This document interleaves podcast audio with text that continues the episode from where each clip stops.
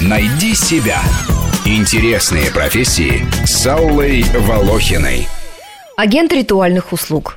Разве у них товар? Разве они могут аккуратно похоронить?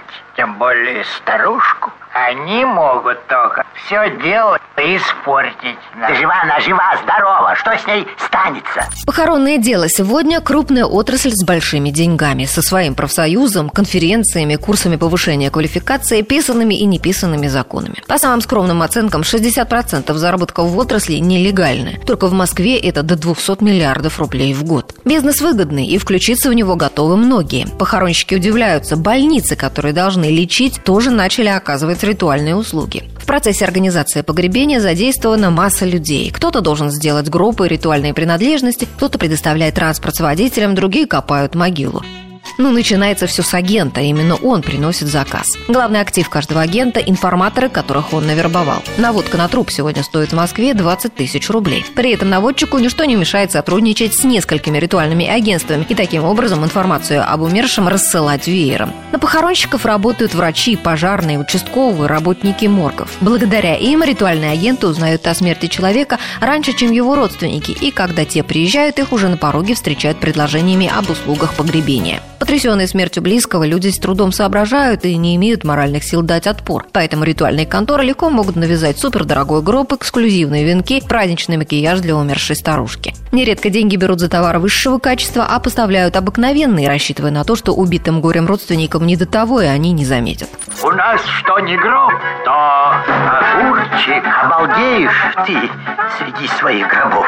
Ритуальный агент работает по звонку. Он может заниматься своими личными делами, но если уж позвонил диспетчер, должен сорваться как коршун. В любое время дня и ночи, без выходных. На заказ приезжают до 10 агентов от разных контор, поэтому нужно быть не робкого десятка, уметь работать локтями, а если надо, то и заехать в физиономию конкуренту. Драги за клиентов между агентами не редкость. Похоронный бизнес основан на круговой поруке и тесной взаимосвязи всех со всеми. Ты помогаешь могильщикам получить двойную оплату или убеждаешь клиентов выбрать для поминок заведение, с которым у тебя личные договоренности, они отстегивают тебе процент. Но сегодня отрасль находится в кризисе. Люди, конечно, мрут, но агентов и контор стало слишком много. Эксперты говорят, похоронщикам нужно искать принципиально новые способы выживания, но почти никто из них к этому не готов. Однако придется. В нынешнем октябре Минстрой представил проект закона, который должен произвести революцию в деле погребения. Часть похоронных услуг услуг предлагается оказывать бесплатно. Это оформление документов, предоставление гроба, перевозка тела до кладбища и само погребение. А те, кто провел захоронение за свой счет, будут иметь право на социальное пособие, покрывающее расходы. Предлагается также лицензировать ритуальные услуги. А кроме того, должностные лица, например, сотрудники медучреждений и полиции, будут привлекаться к административной ответственности за передачу информации о смерти ритуальным агентствам. Хотя как тут доказать их участие? Криминальный бизнес так просто не похоронишь. И даже в кризис похоронщики живее всех живых. Многочисленные тематические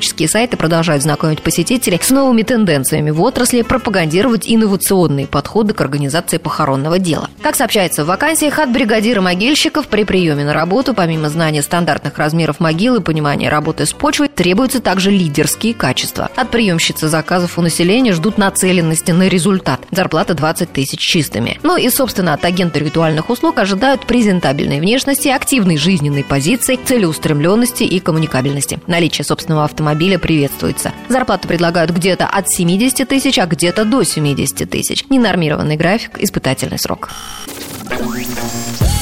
Найди себя. Интересные профессии с Аллой Волохиной.